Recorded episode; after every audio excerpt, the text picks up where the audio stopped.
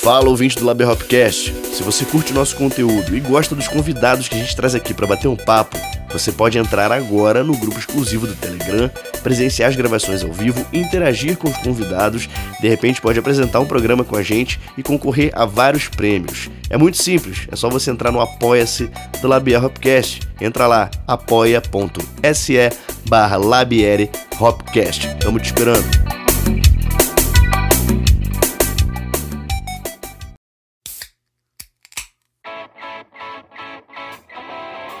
Agrária Malte, o malte das melhores cervejas, apresenta Labier Hopcast.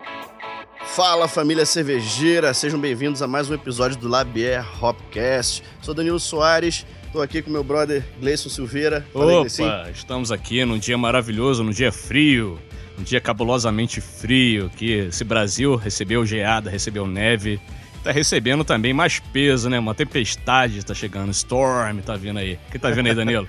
Cara, tá vindo aí um grande convidado especial, nosso mestre, guitarrista, compositor, fundador da banda incrível, histórica de heavy metal brasileira, que é o Angra.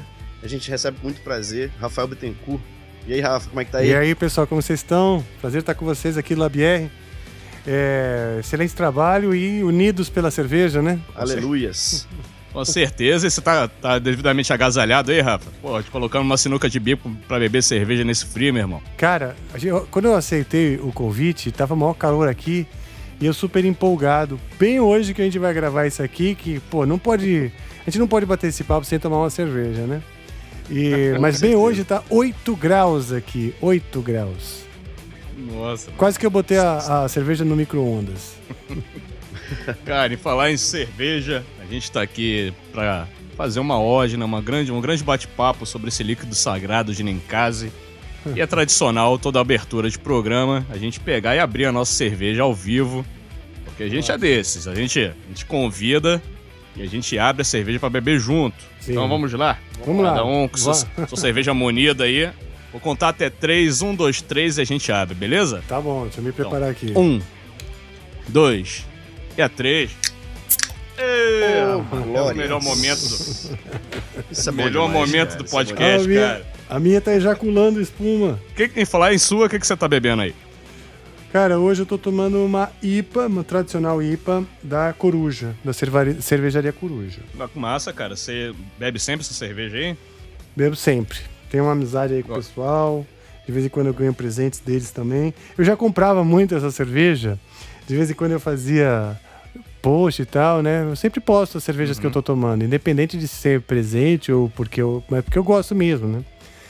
Não, e, sim, pô, e aí comecei a ganhar um presente, presente assim de algumas cervejarias. E agora é, eu tô com, imagina, Presente a última vez a Coruja mandou quatro caixas pra mim. Então, Nossa. nossa. senhora, todo dia eu tenho que ficar tomando, acredita? Me sinto forçado, Nossa, me sinto obrigado. Coisa horrível. As cervejas chegaram voando aí, igual o Harry Potter. Vou Foi, falar isso, foi. quero agradecer a Não, é- Prússia, cara. Ah, É gente legal isso, Prússia, porque né? eu. Lógico. Eu.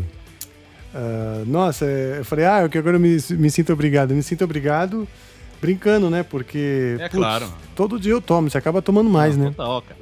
A gente tá bebendo aqui uma Prússia Beer, que é a nossa grande Nossa apoiadora, apoiadora do, do podcast. do podcast. Tô bebendo uma Brute IPA, que é uma cerveja bem seca, tem um toque assim meio achapanhado, uma coisa pra você beber com momento de classe. E hoje é um momento de classe.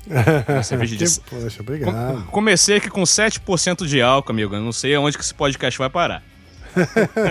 Mas lança esse, cara. A Prússia tá sempre fortalecendo o diálogo.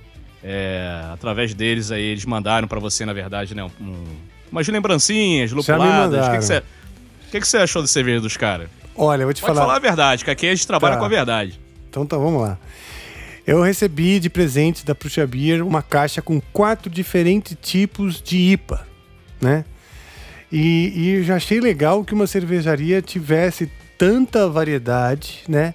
Dentro né, de uma variedade que eu já admiro, que são as lupuladas. E, hum, e muito legal a experiência, é uma caixa muito bonita, né? Aí você abre, é, é- é também uma experiência, tem, tem dizeres, assim, conforme você vai abrindo né, as abas da caixa. Numa delas fala, olha, beba menos. Aí você abre de novo e tá escrito, mas beba melhor. que legal. Achei muito legal. Vem um livrinho sobre com receitas, com receitas de harmonização e tal. E as cervejas são fantásticas.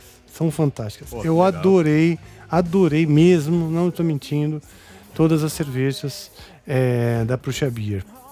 Tá? Pô, que legal. Que massa, mano. Você teve alguma, alguma que você curtiu mais? Olha, eu, não lembro o nome de cada uma agora, Aham. tá? Mas, por exemplo, Sim. eu me lembro. Posso até pegar aqui na internet para não falar besteira, daí eu já vejo direitinho os nomes, que vou, vou com certeza vai aparecer aqui. Uhum. Mas se falar a cor, eu sei. Inglês já sabe Bom, de cor. A IPA tradicional deles, obviamente, é uma embalagem toda verde, Aham. né? Muito boa, a IPA tradicional. Eu gosto muito da IPA tradicional, tá? E eu nem, Sim. tipo, vocês falam, ah, Double IPA, é Imperial IPA. Cara, eu gosto Porra, da IPA. Triple IPA. Eu gosto da IPA, eu não acho que a eh, Pro meu gosto, tá? É, a mais de 7% de- já começa. O álcool começa a, a se expressar muito mais do Uhum. que o malte e, e o lúpulo. Eu gosto do, do, do amargor do lúpulo bastante. Acho que o álcool ele não precisa ser muito proeminente em qualquer cerveja, né? Em qualquer cerveja, lager e tal. Cervejas não, não, não é não é a mesma experiência de tomar um destilado, por exemplo, que, que, que, que, que o álcool faz muito mais parte da brincadeira do que a cerveja, no meu gosto, tá? Vamos lá. Na Pruxa Beer, então a, a- eles mandaram quatro latas para mim, certo? Um- e é um pack variado com essas quatro latas. Então a gente tem uma que era a, a Newbie, acho que chama Newbie, New England IPA, muito boa, né? Maravilhosa. Eu comecei com a Fake IPA, que é a Session IPA deles, né? Uma IPA um pouquinho mais fraca. Muito boa. Eu adoro o Session IPA também. Por quê? Porque a Session, a Session IPA, ela substitui aquela cerveja de tomar bastante, né? Porque como eu disse, eu, tô- eu- eu sabor, sou né? daqueles que bebe, eu gosto de beber todo dia, mas eu não bebo muito. Entendeu? Eu tomo uma taça Você e aprecia, certo, né? Às vezes eu tomo um vinho na refeição. Não sou aquele cara que tipo, enche a cara, tá? Claro que tem aqueles, tem aqueles dias que, né? Tem seus dias Que, que, é que, eu, pedem, que né? eu realmente, como qualquer bebedor, né? Faz. Mas é, é que geralmente eu esqueço, né? Quando a gente enche a cara, já, já se deleta, porque você acorda no dia seguinte desejando não ter vivido aquilo. Você até esquece da experiência, né, Você cara? esquece, Sabores, exato. As pessoas te contam coisas que você se envergonha, então. Enfim. Ah, e aí tem também uma que é de Boa na Lagoa, que é a Brut IPA, né? Isso que eu tô E- bebendo hoje aqui. Que você tá bebendo. É. Essa já é mais frutada e tal.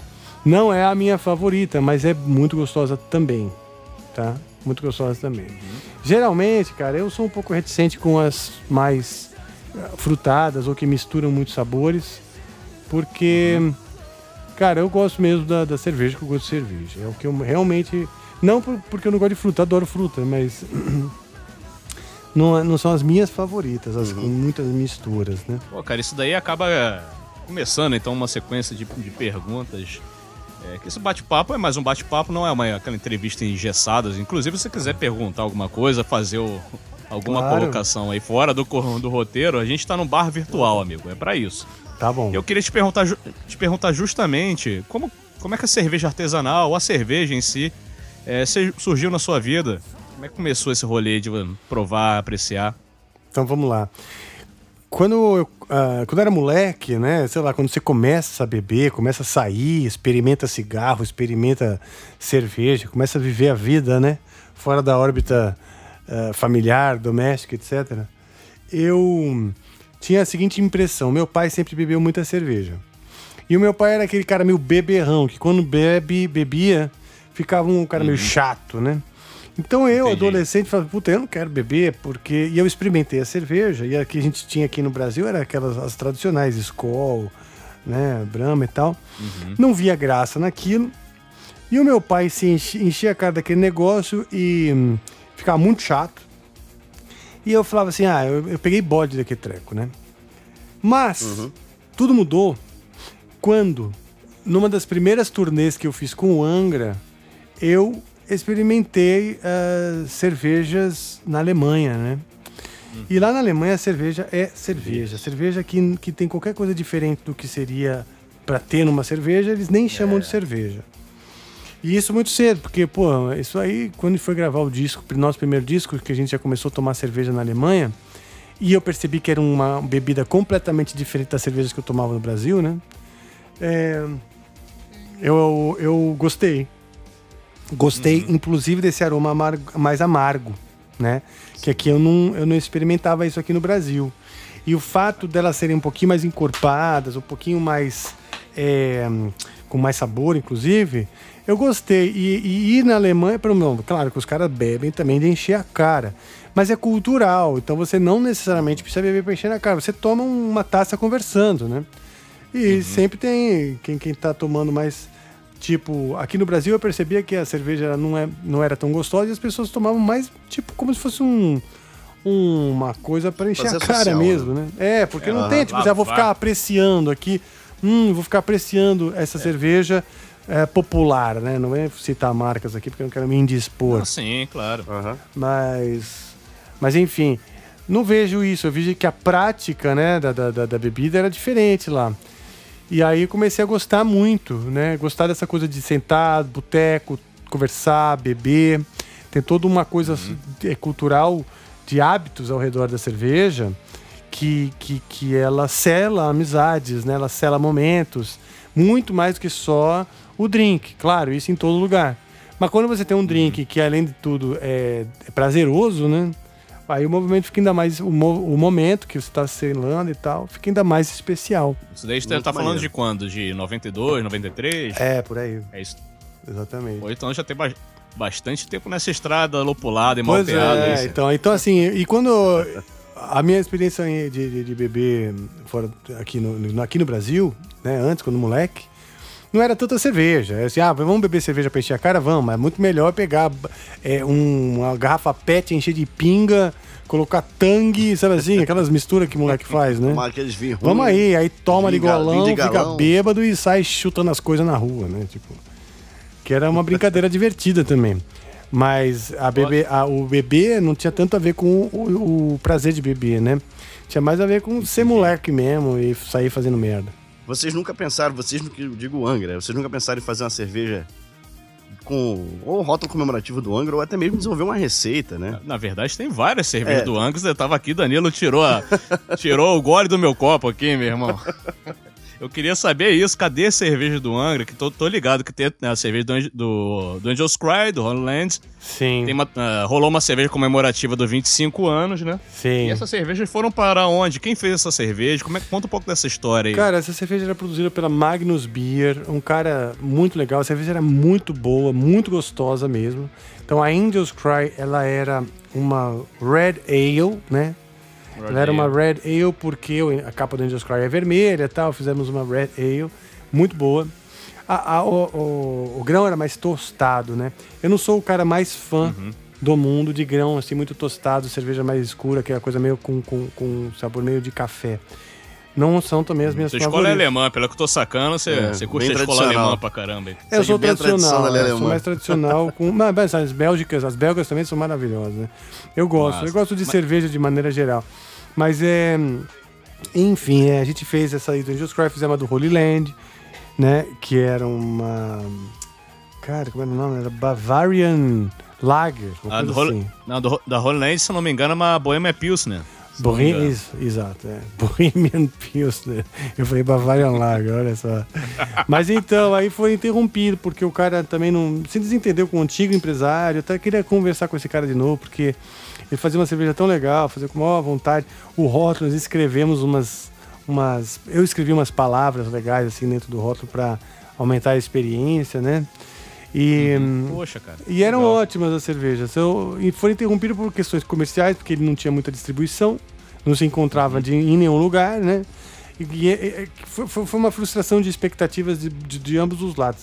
De ambos os lados, porque ele esperava que a gente ajudasse ele a distribuir essas cervejas. Mas a gente não é distribuidor, né? Ah, é, claro. E, sim. e a, a gente é esperava que ele distribuísse né? as nossas cervejas, colocasse nos lugares, né?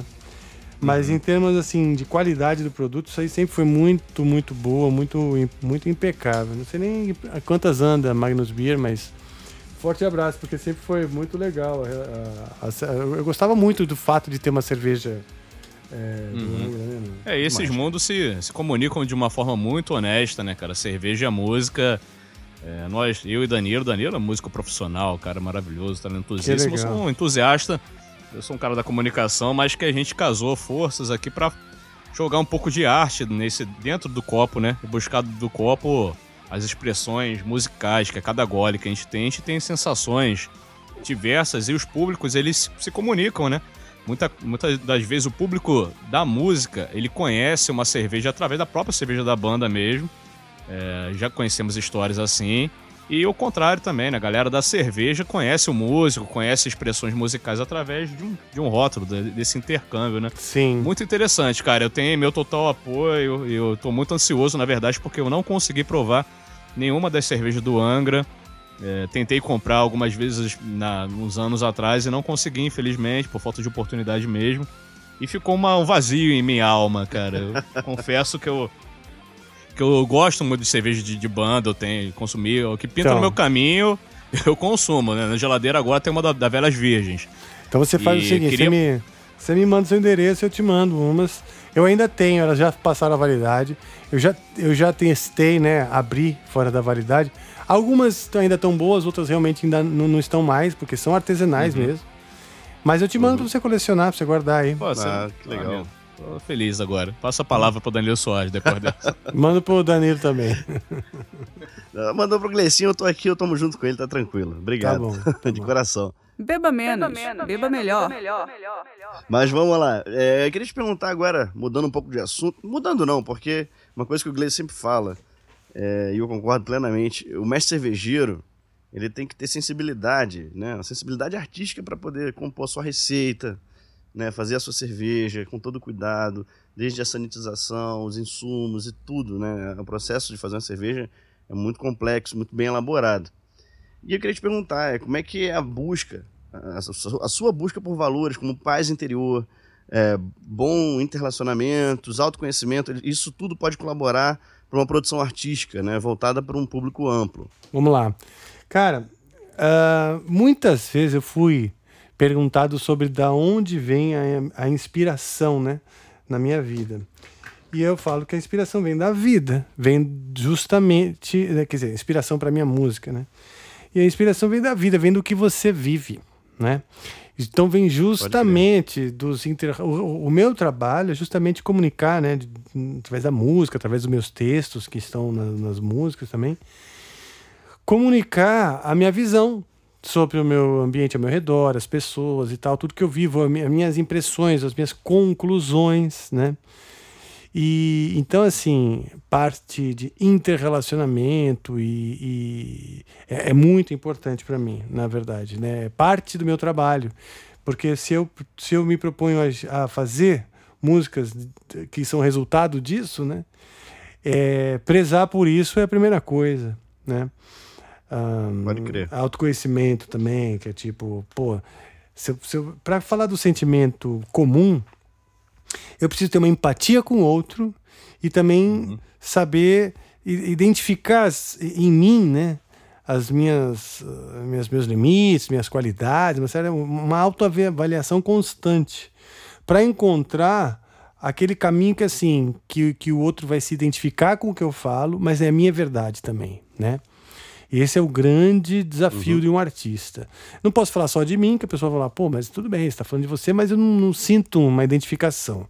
E eu posso criar uma identificação com o público, mas aquilo não necessariamente ser uma verdade minha. né? Mas eu posso estar ter vi- lido um estudo de marketing que aquele que aquele estilo agora tem bastante aderência, vamos dizer, vai no público. Tem gente que trabalha assim, né? Você, moda ideias de outros, das tuas, as tuas ideias, né? É, eu, eu trabalho com a identificação, coisas que são muito verdade para mim e que eu ah, acredito que, que, que são comuns entre as pessoas, né? E, e também uma coisa que eu acho muito interessante, cara, principalmente o disco que me abriu a mente para isso foi o Temple of Shadows.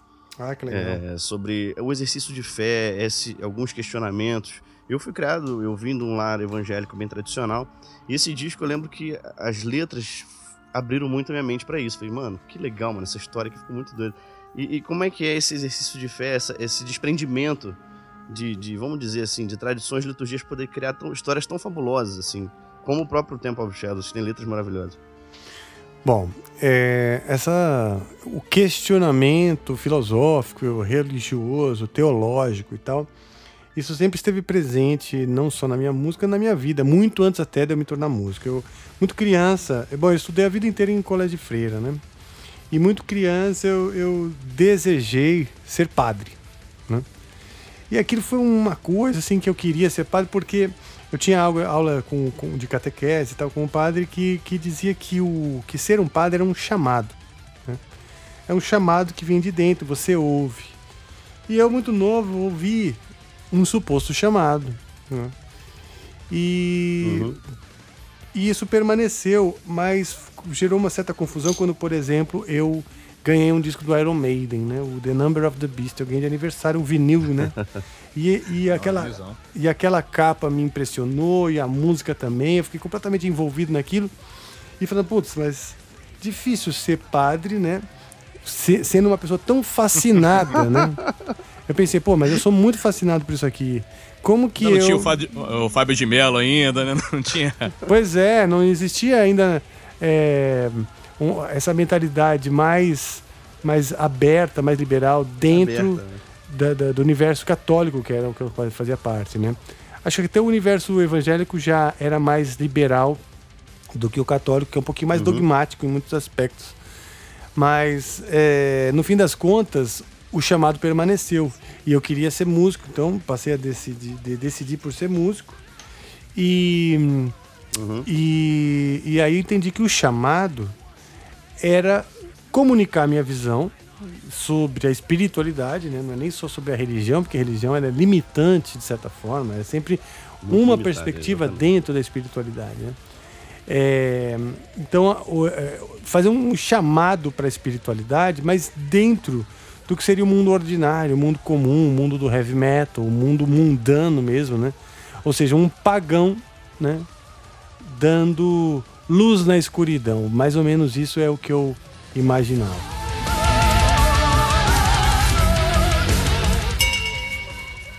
Mudando o assunto completamente, mas é, você tá, tem feito agora o Bending Coaching, né? Tem o, o menino do Back Vocals, gente fina lá, o Felipe, né? Parece estar tá fazendo um Bending Coach com você. Como é que é esse processo de, de é mentoria, né, para bandas? Você acompanha desde o início, desde a pré-produção, da composição até entregar masterizado ou não? Como é que é? Não, a verdade é assim, tem diferentes módulos, né? Eu tenho uma, uma linha de, de dicas que eu posso dar para essa pessoa. Então é, é, é um, um compêndio de dicas, um checklist, que isso vale para qualquer um, né, que entrar em contato. Tem um segundo módulo, que é uma mentoria em grupo, tá? São, são, são vários artistas, várias bandas que vão estar tá lá ouvindo o que eu tenho para dizer e sanando algumas dúvidas. E o terceiro módulo seria uma consultoria individualizada praticada diretamente para aquela banda. E nesse caso da consultoria individualizada, eu também tenho diferentes modelos de, de, de, de, de, de trabalho. Por quê? Algumas querem que eu ajude na composição, outras querem que eu ajude instituindo um modelo de negócio que funcione para os caras, outros querem só, por exemplo, que eu acompanhe uma produção, entendeu? E aí eu acho que nessa assessoria individualizada vai são, são diferentes é, demandas, diferentes necessidades mesmo. Então, então, por exemplo, o Magi, né? É uma banda de, de Belo Horizonte, o Magi, e eles têm um trabalho que era um, um power metal utilizando utilizando hum, como fala? Temas da história do Egito tá? Porque um, um dos fundadores da banda ele é um professor de história fascinado com a história do Egito e tal e ele então ele eles tinham essa coisa. Aí eu falei bom então tá nós vamos, imagina um cara que tá fazendo um power metal uma banda brasileira né fazendo um power metal, que era uma coisa meio uh, anglo-saxônica, né? E contando histórias do Egito, né? Então nós temos um triângulo enorme de, de diferentes culturas aí. Né? Como que nós vamos comunicar isso e justificar isso de maneira que pareça muito natural, muito coerente, né? E aí a gente foi trabalhando isso até chegar por, num slogan, né? Med, porque o Medjai ah, e o nome também, eu falei, pô, mas que nome é esse e tal? Que nome diferente, difícil de, de, de, de associar com qualquer outra coisa, né? Aí esse camarada, que é um do, do, dos líderes da banda, que é professor de história, falou: Medjai era o povo que é um povo guerreiro que, um, que como fala, chegou a defender o faraó num determinado momento e tal, né? Então ele era conhecido por ser um povo muito bravo guerreiro. Eu falei, bom, tá aí. Power metal é muito essa coisa do, do heroísmo, né? Da, da, do, de você ser um povo guerreiro. E vocês são brasileiros, que é um povo guerreiro. Ser brasileiro, né? Já tem essa coisa da garra, da povo guerreiro. Então aí eu criei esse slogan para eles: Medjai, povo guerreiro.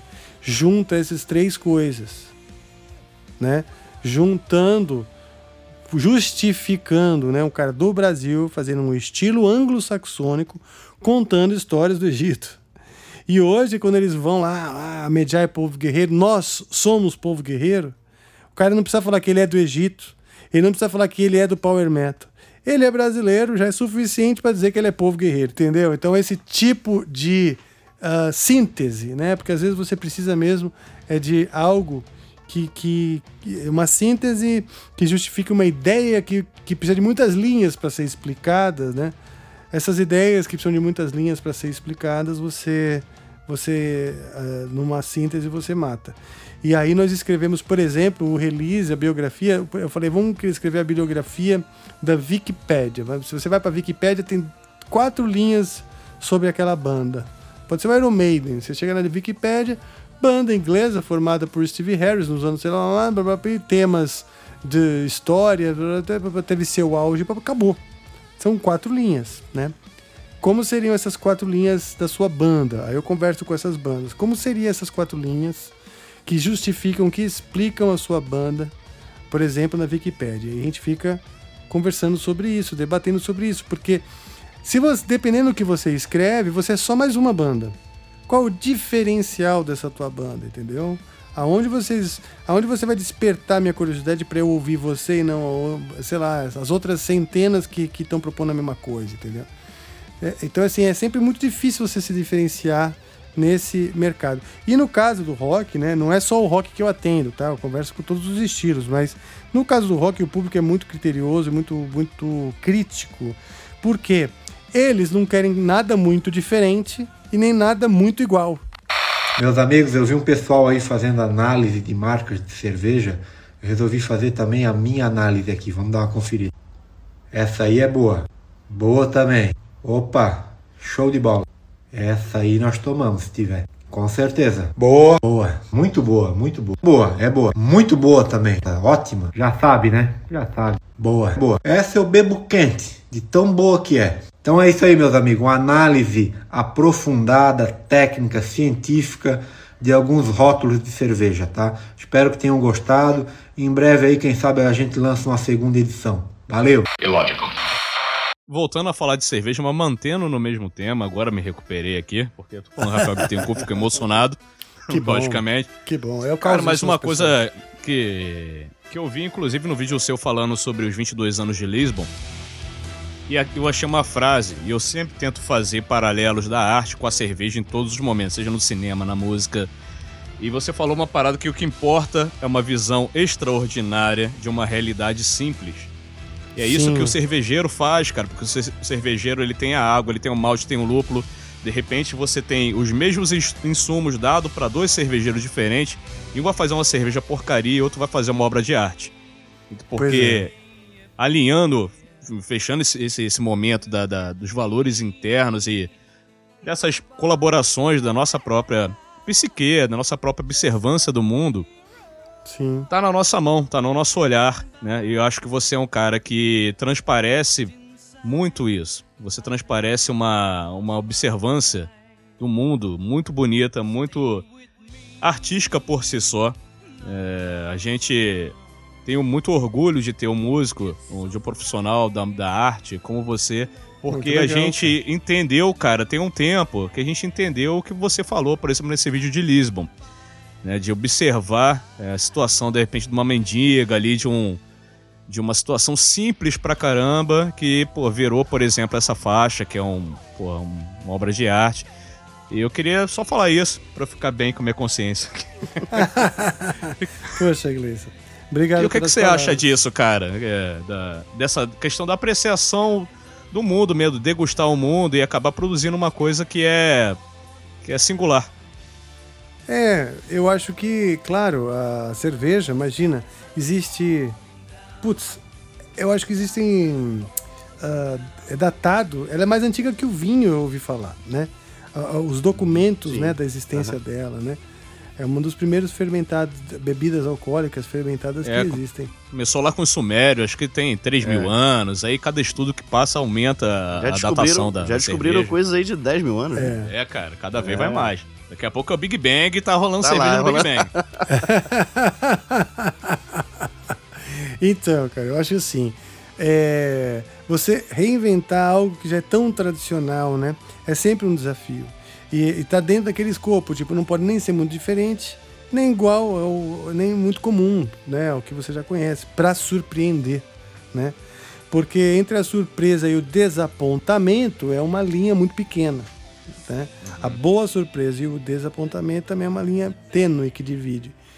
E então em fazer arte, em instruir bandas, fazer músicas, fazer cerveja, essa sensibilidade, né, e a técnica unidas, elas são importantíssimas. E a visão de mundo, que nem você falou, né? O cara ele tem que ter ali no paladar, ele está buscando algo, né? Se o cara não está buscando algo, ele está simplesmente seguindo uma receita, e aí quando fica pronto é, é, nem ele sabe se, se, se, se ele chegou né, no que ele queria, é complicado, porque o termômetro, o crivo, né, o, o- o padrão, quem dá é quem está conduzindo a, a, a obra. Né?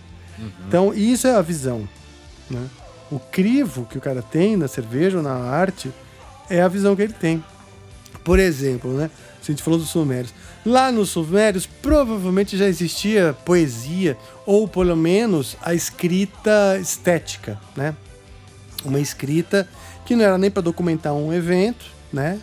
Não era nem uma escrita que era para enaltecer a- a- o espírito religioso, mas devia ter uma escrita que é estética, ou para contar uma história, ou para contar um sonho, ou para contar uma fantasia, algo que nem existe, né? Não sei se isso existe, mas supondo que a poesia já existisse, né?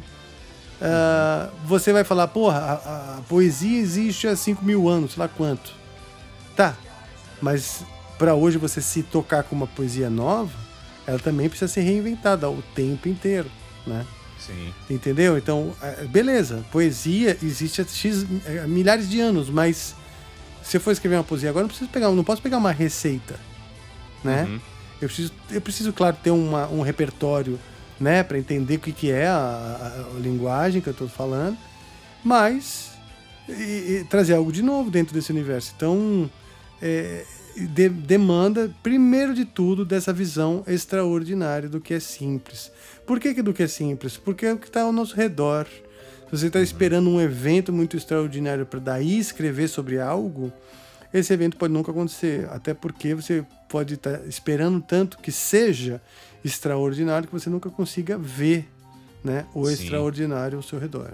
E ao longo do tempo, né, a gente observa o trabalho do Angra, essa vastidão de, de músicas maravilhosas, que me faz lembrar uma entrevista que eu ouvi do Yamandu, no surgimento da internet, do YouTube, na verdade, né? Eu ouvi uma entrevista do Yamandu que Yamandu falava que ao- quando começou esse negócio do YouTube, no público dele começou a aparecer gente com camisa do Iron Maiden, camisa de, de banda, camisa do Megadeth, camisa do Metallica.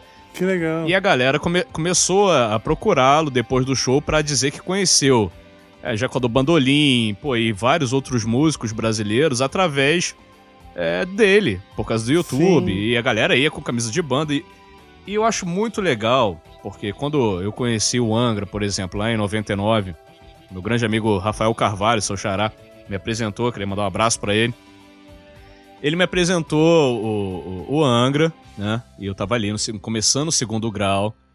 E, pô, criado no Rio de Janeiro, né, cara? Toda aquela coisa do, do samba, do pagode, do funk carioca, das duplas de MCs. E eu achava que o rock era só a pauleira. Tipo, moleque, 14 anos, né? E quando eu ouvi o Angra, eu lembro de ter ouvido. O primeiro trabalho que eu tive contato foi Carry On, ok. Fritou a cabeça, mas o primeiro trabalho que eu prestei atenção foi o Fireworks com a faixa Gen eh, General Change.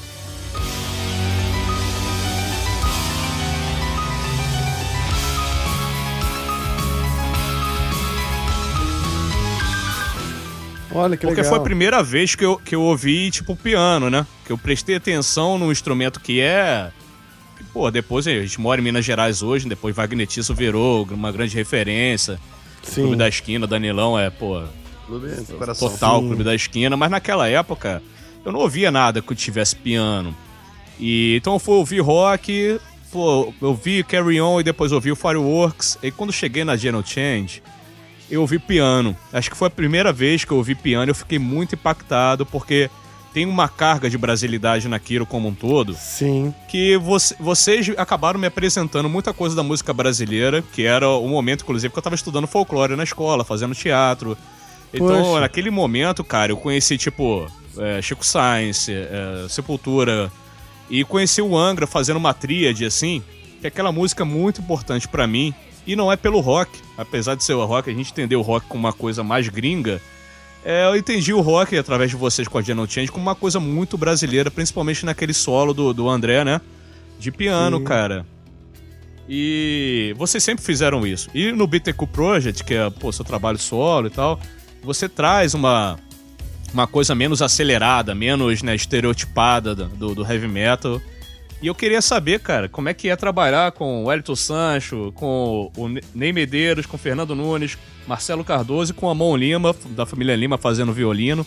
E vocês trazem referências diversas, tanto do country, do tango, da música brasileira e uma pitada de rock and roll, de hard rock.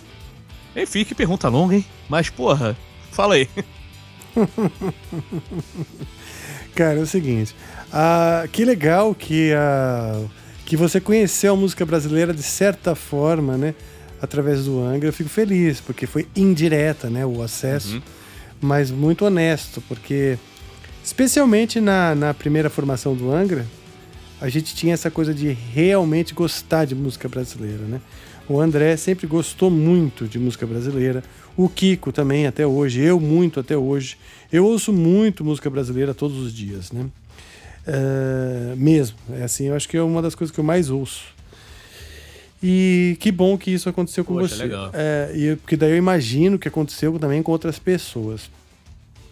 É, cara, tô- te- e o Bittencourt Project, que você citou aí no final da pergunta, né? Do final dessa sua pergunta tão longa. é, o BT, Poxa, amigo. Pergunta de Não me bate, não me bate. O Bittencourt Project, ele é o que eu faço assim realmente com o maior prazer do mundo, sabe? Quando eu comecei em 2008, eu fiz porque eu precisava fazer, não tinha nenhuma pretensão comercial e eu precisava. E a ideia justamente é misturar os estilos que eu gosto de ouvir, sabe? Aqueles que fazem parte de mim. Uma vez eu fui perguntado assim, era um lançamento de um disco, tava lá a imprensa e tava os fãs também, né? Perguntavam o que eu ouvia. Aí eu comecei a falar ah, João Bosco, Caetano Veloso, Marisa Monte, sei lá, Alcione. E alguns eh, ficaram chocados, né? Caraca. Aí eu falei, mas pera um pouquinho, o, re- o disco tá dizendo, o Angra tá dizendo que mistura música brasileira. Você acha que eu misturo brasileira por que eu misturo música brasileira por quê? Por oportunismo? Se eu misturo é porque eu gosto, faz parte de mim. Legal, cara. Eu não estaria fazendo isso se não fosse. Então, assim, eu não entendo por que ficaram tão chocados se sabem, né, que esse universo faz parte do nosso universo de inspiração. Agora, o fato é que muitas vezes o próprio roqueiro é um pouco fechado para essas para essas para conhecer, né, diferentes coisas. Pode e isso é uma pena, porque a grande verdade é que o músico, de maneira geral, o músico brasileiro, se ele não adentra o universo da música brasileira, ele está comendo bola. É, exatamente.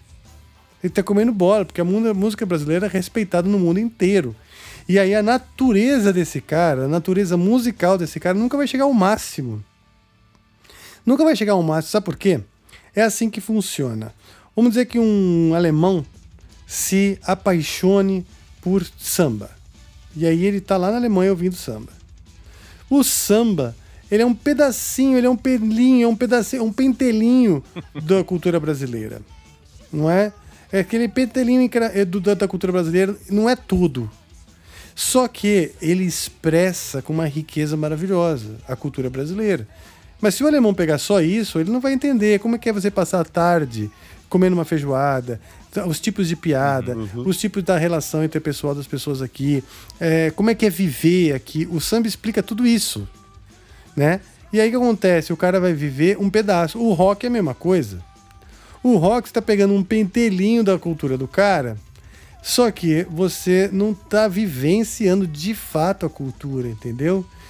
E o cara que desperdiça essa vivência, porque a cultura brasileira basicamente é a vivência dele. Se ele está no Brasil, não vem me dizer que ele está vivendo. Não sei que o cara vive numa bolha, né? O cara, o cara vive no Brasil, mas o cara é o filho do embaixador americano que só fica lá dentro da embaixada e estuda numa escola uhum. americana. Não é dele que eu estou falando, né? O brasileiro, a vivência dele é a cultura brasileira. Quarta e sábado tem feijoada, tem jogo, tem novela, tem isso, tem aquilo, tem o funk, tem isso aqui, tem a mãe, tem, pô, tem um monte de uhum. coisa que caracteriza essa nossa cultura, né? Hoje em dia, uma coisa muito típica também é essa, essa polaridade, as pessoas são divididas politicamente. Cara, nossa, hoje é o que mais representa o Brasil. Mas é isso aí, cara. Uhum. Uhum. Vai fazer o quê? Então é ali que você bebe né? É desse universo que você bebe. É ali que está a sua essência. Não adianta você falar assim, ah, eu vou aprender todas as bandas de rock do mundo, eu sei tocar todas do ACDC, do Van Halen, do Dream Theater, e agora eu vou fazer a minha própria música e deixar a minha vivência de lado. Aí, meu, é superficial, né? Porque Pode o cara do Dream Theater, ele viveu tudo aquilo. Você não. É por isso que eu acredito que, assim, a minha verdade, ela não está inteira no Dream Theater. Eu sou apaixonado, vamos dizer, por, por Rush. Uhum. É, sou apaixonado por Rush. Então, esse meu amor por Rush, ele é genuíno, né? Meu amor por rock em geral é genuíno. Mas minha vivência é aqui no Brasil, cara. É aqui no Brasil, onde algumas coisas parecem distantes pra caramba, né? Do, do, da realidade des, dessas outras bandas que, que, que, também fazem rock. Então eu tenho que misturar isso, né? Não é nem um nem outro. É Cara, e assim, não, não querendo rasgar seda, mas já rasgando, eu queria falar um pouco do teu timbre vocal, mano. Eu acho muito foda. Você tem uma identidade vocal muito forte. Eu lembro que a primeira vez que eu te vi cantando foi no show do Angra, na turnê do Aurora Consoldiers, no que Canecão, legal. lá no Rio de Janeiro. E aí, hum. eu, moleque, aí, no final do show vocês faziam troca-troca, né? De, de instrumento e tal.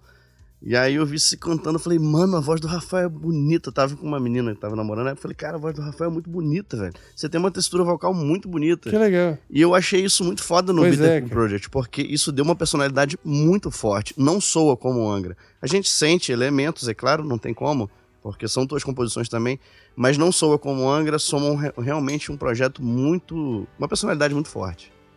Pô, fantástico. Então, só essa observação é, aí. Pra mim, para mim é muito importante num projeto paralelo que, não, que, eu não, que eu não crie uma competição com a minha própria com certeza, banda. Né? Tem alguns tem alguns caras que, que, que, que, que, mesmo estando no Angra, tinham bandas com estilos muito semelhantes, uhum. né? Como se estivessem brigando por uma parte do público, sabe? Do Angra, para dizer, olha, eu também sei uhum. fazer esse som meio angral, né? Meio angrístico. Fala, bicho, se eu tenho uma música meio Angra, eu gravo no Angra, né?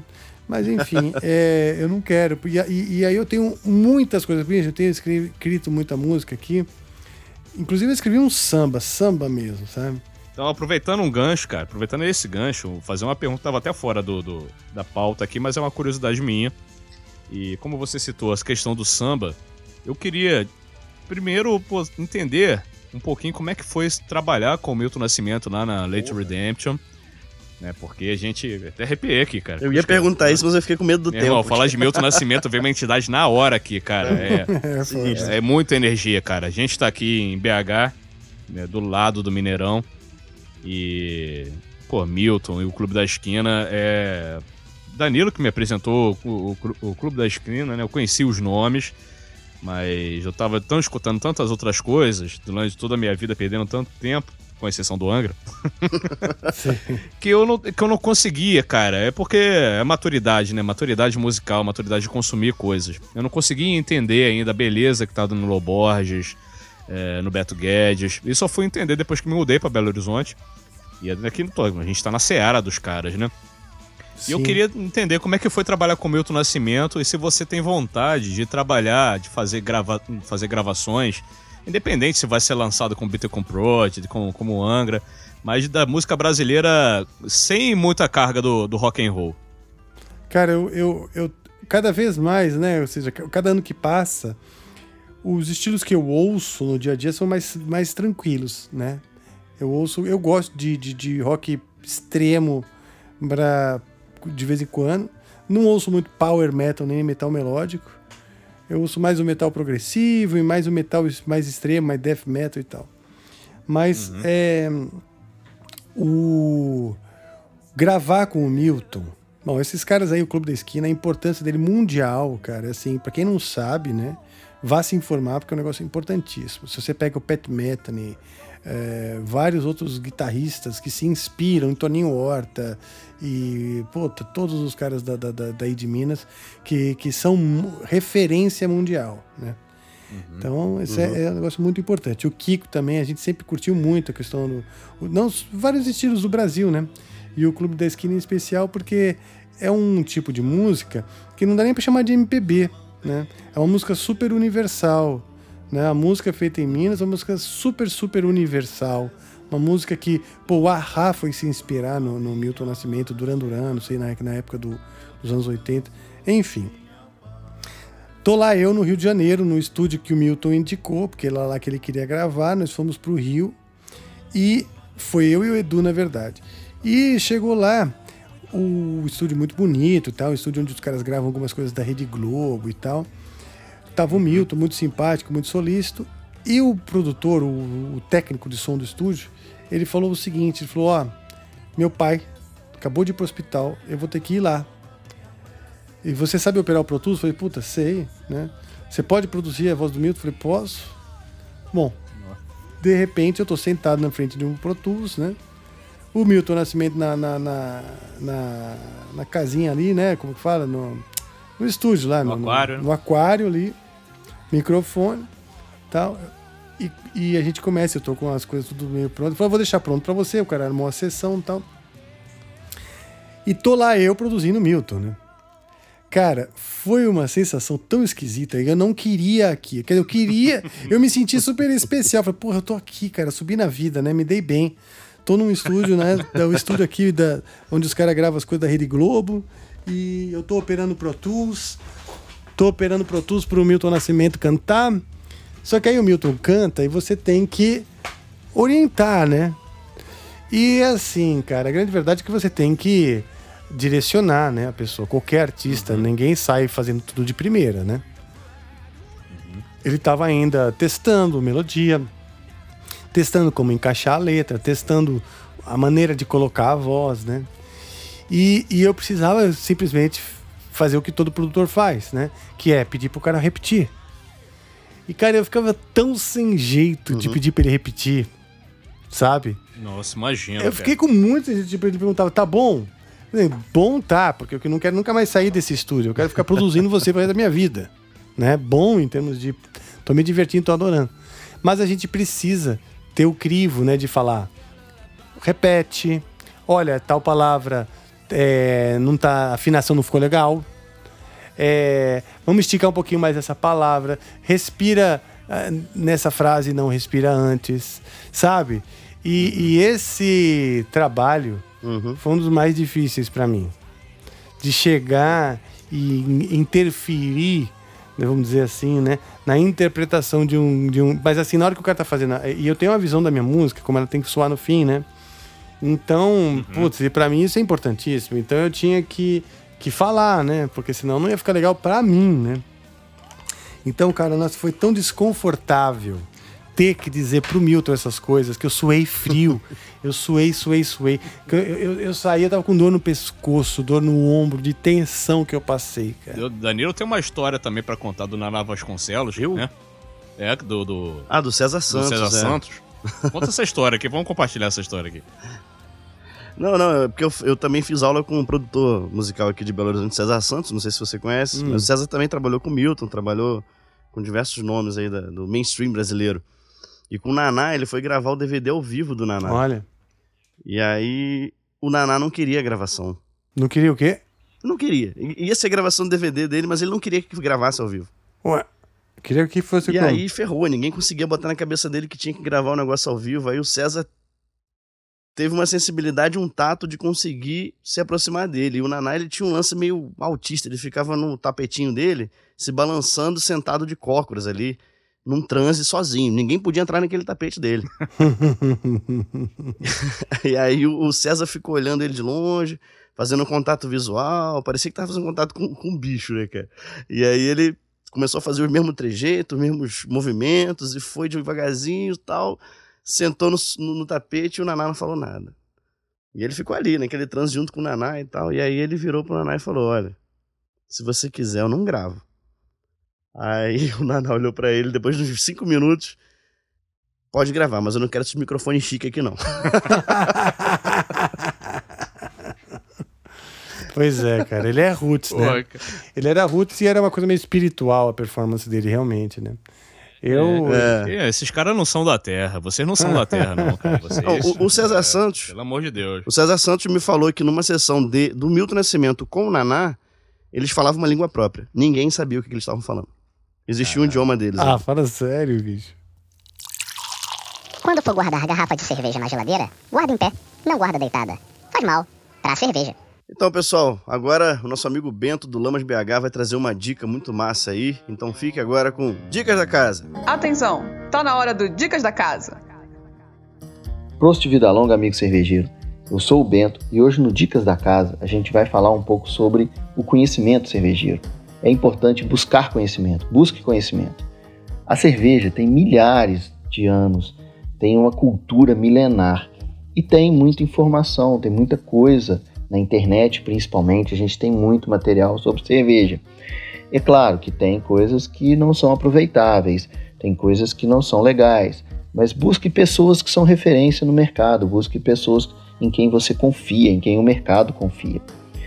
E, como qualquer assunto, né, é importante você estudar, você se dedicar naquilo que você interessa. Se você quer produzir cerveja, se você quer ser sommelier, se você quer gestão ou até mesmo simplesmente apreciar o líquido sagrado. Eu vou indicar aqui alguns livros que são bastante interessantes, que são muito bons para quem quer conhecer um pouco mais de cerveja. Então, primeiro, A Mesa do Mestre Cervejeiro é um livro fantástico para quem quer conhecer mais sobre degustação de cerveja, sobre harmonizações. O How to Brew, que é um livro fantástico sobre produção de cerveja, para você aprender a produzir cerveja. E um livro que foi lançado mais recentemente, que é muito completo, tem muita informação, que é o Guia Oxford da Cerveja. Vale a pena buscar esses livros, buscar esses conhecimentos e estudar e entender mais da degustação, entender mais da produção do que você quiser na cerveja. Beleza? Gostou da dica? Manda uma mensagem pra gente, críticas e ideias, o que você quiser. Segue a gente lá no Instagram, arroba BentoBir, meu Instagram, arroba LamasBH, o Instagram do nosso apoiador. Tchau, obrigado! Dicas da Casa. Oferecimento Lamas BH. A melhor cerveja pode ser a sua. Pois é, Bentão, mais uma vez, né, Danilo? Trazendo uma dica preciosa aí pro cervejeiro caseiro, pra galera que se quer sentir a energia, aquela coisa maravilhosa de fazer cerveja em casa. Tem tanto programa, né, no GNT e várias outras plataformas é. de cozinha, de faça você mesmo. Faça você mesmo sua cerveja, pô. Eu queria saber de você, Rafael. Você já tentou fazer cerveja? Você já fez cerveja? Você, você já acompanhou alguma abraçagem? Não, já visitei algumas fábricas, né? É, mas, mas nunca tentei, não. Não, não acho que eu vou. Precisa de muita instrução, eu acho, né? Precisa de muita instrução e treino. e, e provavelmente, muitas vezes, até sair algo bom, deve sair muita coisa ruim. Mas não, prefiro já receber pronto. Adoro o fato de que hoje em dia, aqui no Brasil, Temos inúmeros grandes produtores de cerveja artesana- artesanal. Já recebi até uma vez uma numa garrafinha, numa garrafinha de plástico, assim, de um, um amigo meu que fazia em casa, né? Ele botou, fez da lavanderia dele uma cervejaria. E maravilhosa Legal, a cerveja, Massa. maravilhosa, né? Então, é, eu acho muito legal isso, mas eu prefiro já receber pronto, confesso. Então, então fica o convite. A gente está articulando aí uma abraçagem coletiva é, no episódio da Cris Botarelli, ba- a baixista do Far From Alaska. Olha, É, a gente falou de fazer uma salva de seriguela aí, né? De repente, quem sabe a gente organiza aí com os convidados do, É. do Hopcast pra fazer. E Lucas Estrela, guitarrista lá de Belém, já começou a fazer, cara. O cara comprou tudo. é Comprou o que mesmo? vai, que le- é, levedura que fermenta 780 graus, comprou. Putz, É, cara, que, que legal. Vamos fazer uma abraçagem virtual, a gente avisa. Tá bom. Vai ser muito legal. A gente, Eu quero- a gente eu fazer quero- uma, uma- eu quero ser a cobaia. O Adriano, o Adriano Daga também topou já, o Zeca Leme. Que legal. É, cara, eu não posso dizer que eu vou ter o equipamento e que eu vou fazer, porque eu vou frustrar vocês no meio do caminho desistindo. Ó, mas toda etapa de, de confecção de cerveja, de produção de cerveja, a parte do consumidor, do bebedor, ela é muito importante, cara. É Exato, Porque a gente eu- tá fazendo cerveja, né? O cervejeiro ele faz cerveja, não é pra ele beber sozinho. Ele- É, então seja aí. cobaia, seja cobaia, assim, porque a cobaia ela é muito importante, pô. Eu sou o Ela- ela jurado. É vital, aliás. Eu vou ser o jurado. Isso, vai ser o Eu sommelier. vou ser o sommelier. Almeida. Vai levar Então, 10 Rafael, pau. é, a gente tá chegando aqui no momento saideira do, do Hopcast. Infelizmente, o papo tá muito gostoso, tá muito agregador. Mas agora chegou o momento da harmonização musical. Hum, e a gente queria vem. que você harmonizasse aí uma música com uma cerveja. Qualquer cerveja de qualquer estilo, qualquer música também de qualquer estilo. Fica à vontade Pode de fazer. falar marca, pode, Pode ser uma, duas, três, dez harmonizações se você quiser. Cara, olha só. É, Como eu confessei aqui, eu sou um bebedor de IPA, né? Mas eu ouço todo tipo de música, né? Eu tenho aqui no meu, meu, meu playlist, é muito, muito variado. E então, muitas vezes, diferentes músicas, diferentes estilos, diferentes estados de espírito cabem com a IPA, tá? Então, acho que a IPA vai bem com Alcione, Peter Gabriel, Rush, Queen, vai bem com Marisa Monte, vai bem com eh, Iron Maiden talvez não, Iron Maiden eu, eu tomaria uma, uma cerveja mais leve. Tome- Por quê? Apesar de ser uma banda de heavy metal. Porque a- o heavy metal às vezes a gente quer beber mais, beber mais. Eu- e para o meu gosto, beber mais implica numa cerveja um pouquinho mais leve. Mas eu gosto de beber menos e, e, e, e, bast- e assim, e sempre. Sabe assim? Eu bebo devagar, tomo um pouquinho aqui, um pouquinho ali. E então, assim, a minha harmonização é essa. É, Peter Gabriel, as músicas que eu mais gosto com a cerveja que eu mais gosto. Seal, massa. eu gosto muito de Seal. As coisas que eu normalmente uso. Agora mesmo, hoje é sexta-feira, é sexta-noite já, né? Então, daqui a pouco eu vou ligar ali o meu playlist que tem Supertramp, Gênesis, Olha que legal. Alcione. Você tá na Inglaterra, então, vamos de IPA, né? né? Vai casar bem de mais uma IPA. Pronto, Com os sons pronto. ingleses. É, pronto. Fechou. Então vamos, vamos escolher. Você falou muito, falou, falou o nome de um cara que eu sou muito fã, que é o Seal. Acho que Sou o Seal, ele é, também. tipo, uma entidade também na Terra, cara. Cara, é Então você maravilhoso. harmoniza um Seal com uma IPA. Pronto, Seal com IPA. Então isso aí. Então Sobe eu vou até, até falar a música aqui. Posso falar a música? Claro, pô. Pode, claro. Então nós vamos pegar uma IPA da Pruxa Beer. Não quero puxar o saco da, da, da patrocinadora do, do programa, mas é porque é realmente muito gostosa. E eu quero hum, Olha a aí. música do Cico chama When a Man Is Wrong. Beleza? Galera, sempre nessa hora a gente sempre recomenda se você não tiver cerveja em casa, Amplia sua Dá um imersão. pause, não tem problema, o podcast não vai sair correndo. Dá um pause, vai no supermercado ou liga no delivery e pede uma IPA. Abre o seu Spotify ou Deezer ou Tidal ou qualquer outra plataforma que você use de streaming. Bota essa música aí do Cio que o Rafa falou. Abre a cerveja. Uma temperatura não precisa estar geladona não, amigo. Inclusive, se ela tiver uma temperatura intermediária, você vai ter uma sensação bem melhor. apaga a luz da sala e relaxa, relaxa. Só vai, cara, se entrega. A gente tá gravando esse podcast numa sexta-feira à noite. É o Isso. momento de dar aquela relaxada, cara. Então vai, Exato. Cio com IPA. Pronto. Glória a Deus. Aleluia. Now if I was a holy man and you were the devil's son, and if I liked what you played. Então chegando então nos momentos saideira, porque a saideira começa e ela vai, né? Uma saideira, duas saideiras. Exatamente. Chegando na. Chegando em mais uma saideira aqui. E, e essa saideira eu queria dedicar a um artista que eu sei que você curte. E coincidentemente, hoje estamos gravando esse podcast no aniversário da morte de Raul, Seixas, né, dia 21 de agosto. Porra, bicho, Faz não 34 fala isso. anos da morte do, do Raul. E eu queria dedicar todo esse bate-papo a esse maluco beleza.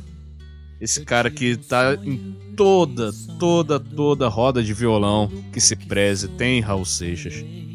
Na beira de uma fogueira, do lado de uma cachoeira, de frente pra uma praia, uma cobertura. é, cara, em qualquer lugar. O Raul sempre tá lá. O Raul tá aqui agora. Tô todo arrepiado. Porque ele tá aqui agora. Entendeu? Então eu queria dedicar esse, esse episódio, com todo respeito ao Rafael Bittencourt, que é o nosso grande ídolo.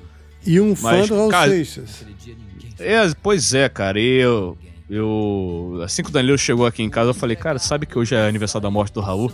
Ele, cara, eu não sabia. Eu falei, é, cara, muita coincidência e, coinc- e coincidência nunca é demais, né? Coincidência nunca é.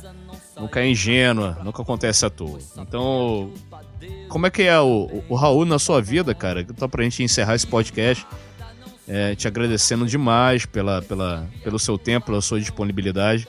Queria que você falasse um pouco sobre o Raul Seixas. Nossa, um pouco sobre Raul Seixas é difícil, porque eu tenho tanto pra falar.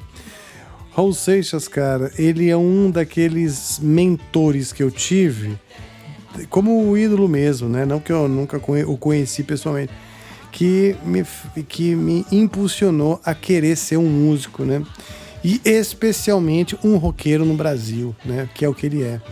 Um cara que resgata as raízes, um cara que tem a acidez e aquele ímpeto, ímpeto transformador do rock. O rock ele quer chacoalhar, ele quer quer transformar as perspectivas, cara. né? Os para, trans- é, mudar os paradigmas. E ele tinha isso e um respeito profundo pela própria raiz. Então, ah, eu acho que isso. E ele também. Ele, ele tinha uma inspiração assim abençoada, né? É um cara que de uma inspiração muito abençoada.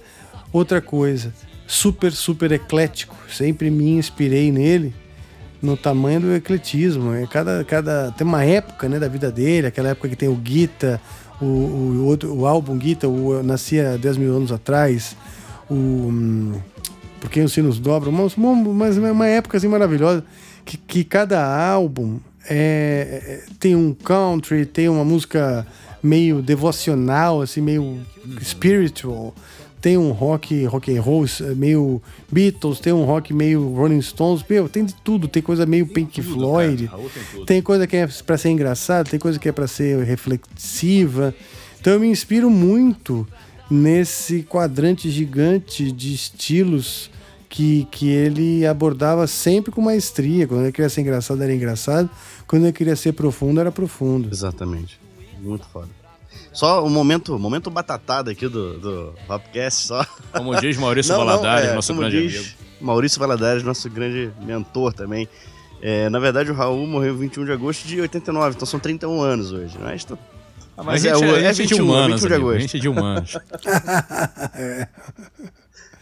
Tá bom. É isso aí, Rafael. Cara, muito, muito, muito obrigado pelo teu carinho, pela tua disponibilidade, pelo tempo precioso que você deu pra gente aqui e por agregar tanto valor, né? Tanto nessa, nessa questão de inspiração, de você observar a tua vida. Os pequenos detalhes são, são insumos para criar obras artísticas maravilhosas como você cria. Obrigado pela tua obra, né? Isso eu aprendi a tocar guitarra contigo, cara, contigo, com o Kiko, Pô, que legal. estudando a obra do Angra. O, o, o, o, BT o, o Bittencourt Project foi um álbum que também eu fiquei muito impressionado, como eu já disse, pela personalidade e pela o caldeirão, né? O caldeirão de cultural que é esse projeto. Então, só tenho que te agradecer demais por esse tempo, por essa sexta-feira maravilhosa que tá marcada aí pelo resto das nossas vidas no Labial Hopcast, família cervejeira. Valeu. É isso aí. Muito obrigado pelas Mano, palavras. eu, eu só tenho a agradecer. É, Danilo já passo do- da, as palavras do Danilo às minhas palavras. Queria dizer que, eu, porra, sou hiper fã mesmo há muito tempo, desde 99, quando mais uma vez Rafael Carvalho me apresentou aquele, aquele disco maravilhoso chamado Angels Cry, mudou a minha vida. E, se eu não me engano, cara, eu comprei meus primeiros discos de rock, agora fazendo só rapidamente, foram o Fireworks e o Lavota Novo, Lavota Novo do Raimundos. Que é maravilhoso também. Cara, é. Você tá lá na, na Gênesis, cara. Na Gênesis, eu queria te agradecer demais. Falar que vocês têm uns tra- um trabalho maravilhoso. Eu, eu era aquele tipo de cara que eu ficava lá. O que, que eles estão falando em Carolina Forth? O que, que, que, que eles estão falando em Nova Era? E eu, eu fiquei impactado depois com, com Hunters and Prey. Eu era aquele cara que baixava as músicas né, raras no, na época no Napster, no Kazaa. Emule. É, nem molho, as versões demo, aquelas coisas. Eu ficava, nossa, velho, eu tenho, eu tenho uma versão demo de Living Nerd. Eu sou o Pô, cara que da escola. legal, cara, que legal. Aí depois, cara, você lan- você lançaram Hunters and Prey e tal. Que maravilhoso. E Caça e Caçador. E quando eu vi Caça e Caçador, aí eu falei, é, cara, é isso daí. É uma. é- eu entendi mesmo, assim. Cada, a cada álbum, a cada lançamento do Angra, é, eu entendia que vocês estavam querendo dizer.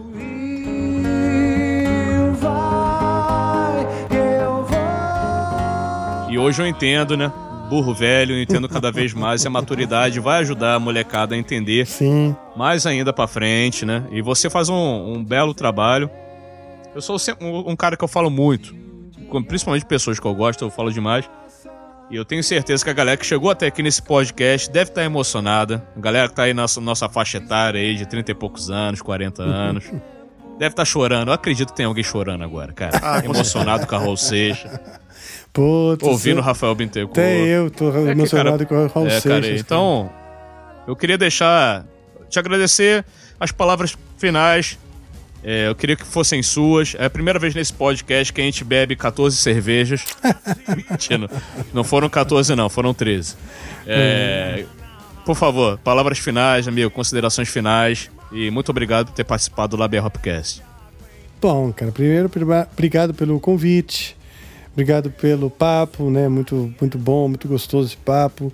Realmente, né? A sensação é de estar na mesa de um bar, tomando um- uma cerveja e conversando, que é uma coisa, que- uma, uma prática, um hobby que eu tenho. E obrigado por todos que ouviram, ouviram até aqui. Ah, queria agradecer a Labier também por ter mandado alguns umas cervejas aqui para casa.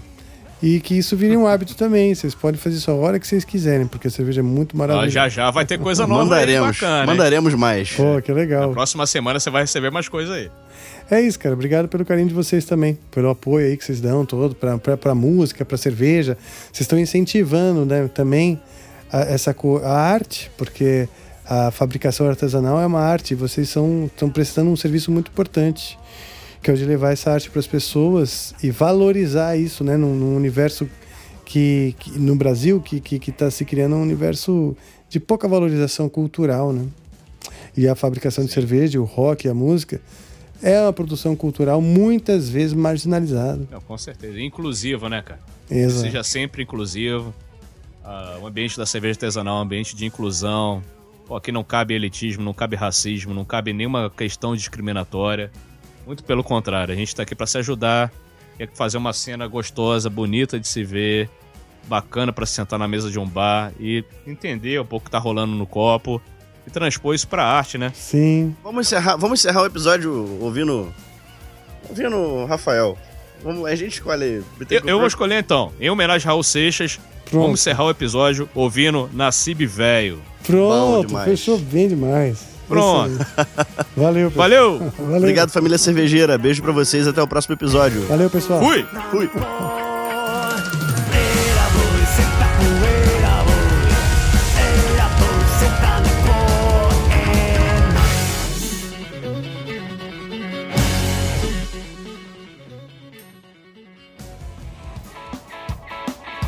Labier Hopcast é oferecido por Agrária Malte, o malte das melhores cervejas. Prússia Beer, conectando pessoas através do diálogo e da cerveja.